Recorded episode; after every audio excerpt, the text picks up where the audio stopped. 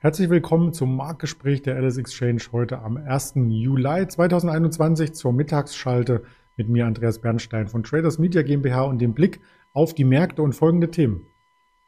Wir schauen uns den Aktienmarkt zum Monatsstart an. Da gibt es immer so ein paar Saisonalitäten, die man mit beachten kann, ein paar Muster. Wir schauen auf die Rohstoffmärkte, ob es dort Muster gibt und auf das britische Pfund und eine Aktie, die der ein oder andere mit Sicherheit kennt. Ob er sie nutzt oder die Produkte der Firma, das sei einmal dahingestellt. Das werden wir gleich ergründen und zwar mit dem Ingmar Königshofen, den ich hier herzlich willkommen heiße. Hallo Ingmar.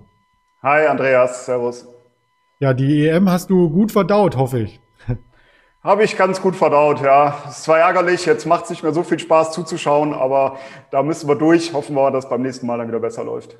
Und dann kann das Hauptaugenmerk auf dem Aktienmarkt ja lasten. Die Volatilität hat wieder zugenommen in den letzten Tagen, insbesondere gestern ging es stark nach unten. Heute zum Monatsstart schon wieder stark nach oben. Also die Verluste teilweise ausgeglichen. Woran liegt denn sowas?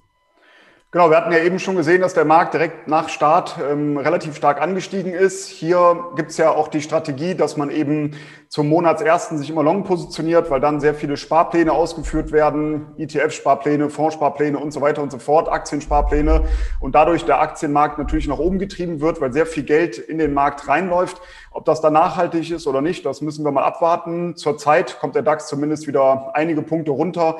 Von daher mal gucken, wie der weitere Tagesverlauf heute ist. Aber vielleicht auch da direkt der Hinweis, wenn man eben eine solche Strategie auch vollzieht, dann macht es natürlich immer Sinn, auch einen entsprechenden Backtest zu machen über viele, viele Jahre, um zu schauen, ob es einen statistischen Vorteil gibt, wenn man sich am ersten oder am Tag vor dem ersten, vor dem Monatswechsel sozusagen long positioniert, um das eben auszunutzen, diesen Effekt. Und wenn man das macht, dann sollte man natürlich das Ganze auch Monat für Monat für Monat immer wieder machen. Es bringt dann nichts zu sagen, ich probiere das jetzt mal einen Monat lang und oder einen Tag vielmehr und wenn es nicht geklappt hat, dann ist die Strategie hinfällig, sondern wenn man natürlich einen Backtest macht für eine solche Strategie und diesen Effekt ausnutzen möchte, dass man dann diesen statistischen Vorteil natürlich ausnutzt, indem man das Ganze wieder und wieder und wieder macht, also Monat für Monat für Monat, um dann eben langfristig auf diesen statistischen Vorteil zu kommen. Aber mal schauen, heute Morgen ging es wie gesagt gut los, jetzt etwas Korrektur. Und ich glaube, wir haben auch gleichzeitig noch was zu feiern, weil ich eben gelesen habe, dass der DAX heute 33 Jahre alt geworden ist also herzlichen Glückwunsch von dieser Seite. Hab damit traurigerweise auch festgestellt, dass er jünger ist als wir. Aber ähm, ja, so kommt es dann eben momentan. Als du. oh, optisch. Nein, alles, genau. alles gut. Nein, wir haben beim DAX ähm, vielleicht dann auch dieses Party-Phänomen. Ähm, erst die Party und danach äh, der Kater. Er legt sich ja tatsächlich etwas auf die Seite. Und mittelfristig, wenn man sich das große Bild anschaut, so ist ja seit dem April hoch um die 15.500 gar nicht so viel passiert, denn gestern waren wir schon wieder bei 15.500. Genau, also täglich grüßt das Murmeltier. Wir reden ja jetzt schon seit Monaten gefühlt über diese Marke. Auf der Unterseite hatten wir immer diese Seitwärtsrange bei 14.800, auf der Oberseite 15.500 bis 15.550 Punkten. Da sind wir dann kurzfristig mal nach oben ausgebrochen. Die Dynamik hatte aber gefehlt, wie ich immer wieder gesagt hatte. Dann sind wir jetzt zuletzt wieder zurückgelaufen und pendeln jetzt die ganze Zeit um diesen, ja, um diese Marke herum. Jetzt sind wir wieder ein bisschen drüber angestiegen.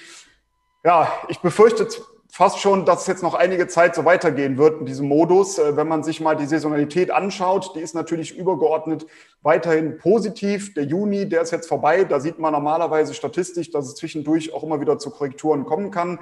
Hatten wir auch gesehen. Jetzt, wenn man sich das aktuelle Bild rein saisonal anschaut, dann muss man sagen, dass es jetzt eher sogar für die erste Julihälfte wieder positiv ist. Dann aber ab Mitte Juli bis Ende September eher wieder mit einer Abschwächung zu rechnen ist, dass dann so ein etwas längerer Zeitraum, wo es dann auch mal etwas mehr korrigieren kann. Also von Mitte Juli bis Ende September eher abwärts, rein aufgrund der klassischen Saisonalität.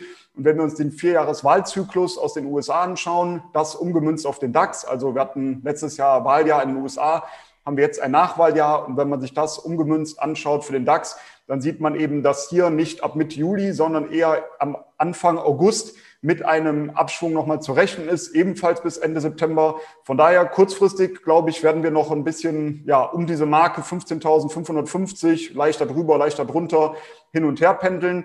Dann wird es aber interessant, ab Mitte Juli beziehungsweise Ende Juli, Anfang August dann doch nochmal die Shortseite zu favorisieren, weil dann eben die Saisonalität wie auch der Vierjahreswahlzyklus dafür sprechen, dass wir nochmal eine Korrektur am Aktienmarkt sehen könnten. Deshalb gehe ich davon aus, dass wir dann auch nochmal deutlicher zurückfallen werden in die Region 15.350, 15.100, eventuell auch sogar nochmal 14.800. Das wäre ja dann diese ehemalige untere Begrenzung der Seitwärtsrange, die wir so lange gesehen haben. Und das ist das, wo ich drauf momentan spekuliere. Und das wäre ja auch für einige Aktionäre ganz spannend, weil man dann nochmal Aktien zu einem ganz anderen Kurs bekommt. Gerade in die US-Aktien, die großen Schwergewichte, eine Microsoft, eine Nvidia, auch eine Apple oder eine Facebook, die notieren ja nahe den Allzeithochs oder auf Allzeithochs. Da hat man ja teilweise den Einstieg verpasst und wünscht sich tiefere Kurse. Tiefere Kurse wünschten sich auch einige Anfang des Jahres bei den Rohstoffpreisen. Die sind nun zurückgekommen. Ist das schon wieder eine Kaufchance, wenn wir uns den Goldpreis anschauen? Also meiner Meinung nach ja. Ähm, ich bin ja sowieso im Markt tendenziell antizyklisch unterwegs. Äh, genau was du auch gerade gesagt hast, sollte der Aktienmarkt zum Beispiel nochmal stärker korrigieren und dann die Mehrheit davon ausgehen, jetzt geht's deutlich bergab und äh, der Pessimismus wieder vorherrschen, dann suche ich eher Long-Einstiege in Aktien, aber auch in entsprechenden Long-Derivaten im Aktienmarkt selber für die mittelfristige Sicht. Und genau das haben wir auch gesehen beim Goldpreis. Der Goldpreis ja zuletzt erstmal deutlich gestiegen wieder. Dann wurden die Marktteilnehmer wieder bullischer, wieder positiv, ging davon aus, jetzt müsste der Goldpreis weiter steigen. Das gleiche auch für den Silberpreis. Und was ist passiert?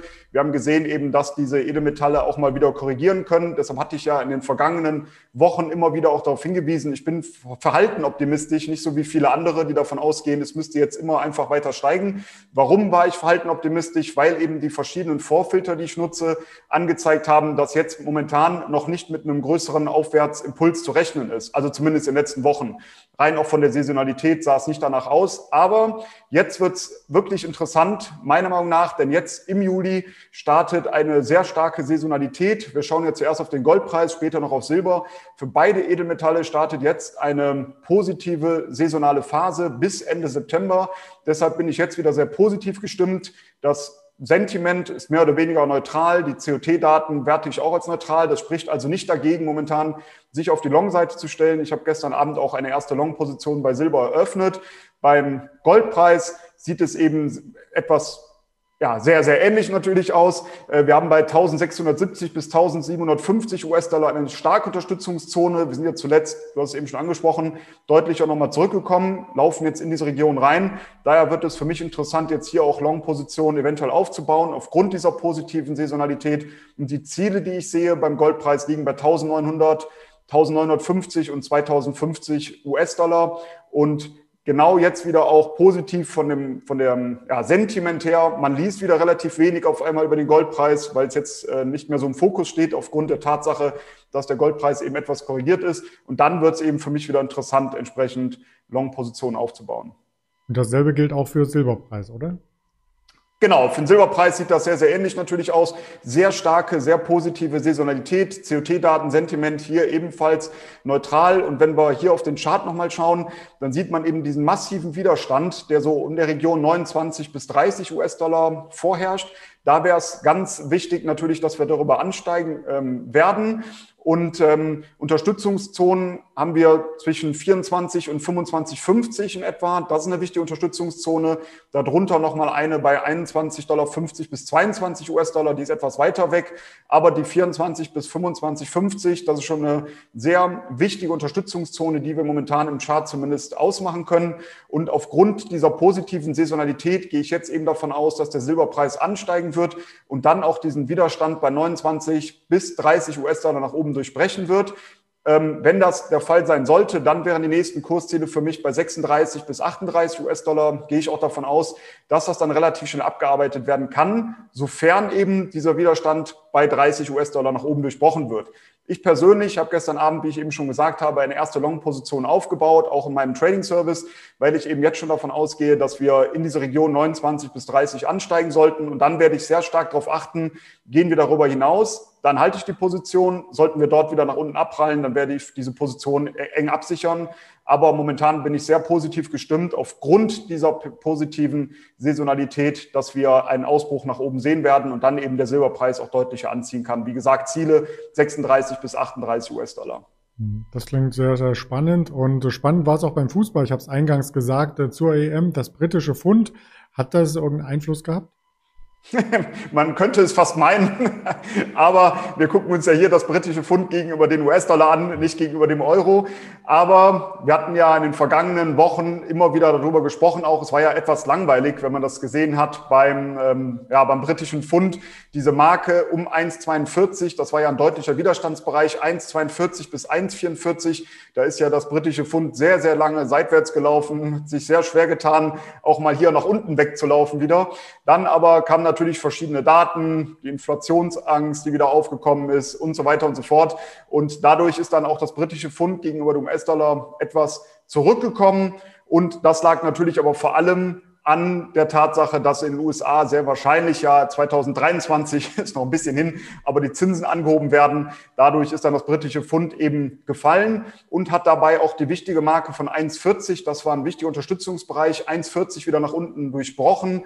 Ganz interessant, wir sind dann von unten wieder an die 1,40 herangelaufen, dort wieder nach unten abgeprallt. Das bestätigt mich in der, Aus, in der Aussage, dass wir hier ein klares Short-Signal vorliegen haben und dass das britische Pfund weiter fallen sollte gegenüber dem US-Dollar. Wir haben auch die COT-Daten, werte ich weiterhin als sehr bearish. Das Sentiment war zuletzt sehr positiv. Da hat man wieder gesehen, das britische Pfund ist über längeren Zeitraum sehr stark gestiegen gegenüber dem US-Dollar. Dann wurden die Marktteilnehmer sehr positiv, sehr bullig. Das als Kontraindikator hat eben aufgezeigt, dass wir die Shortseite favorisieren sollten. Und schlussendlich auch die Saisonalität, die zeigt übergeordnet bis Ende November abwärts. Das heißt, die drei Vorfilter zeigen mir an, die Shortseite zu favorisieren.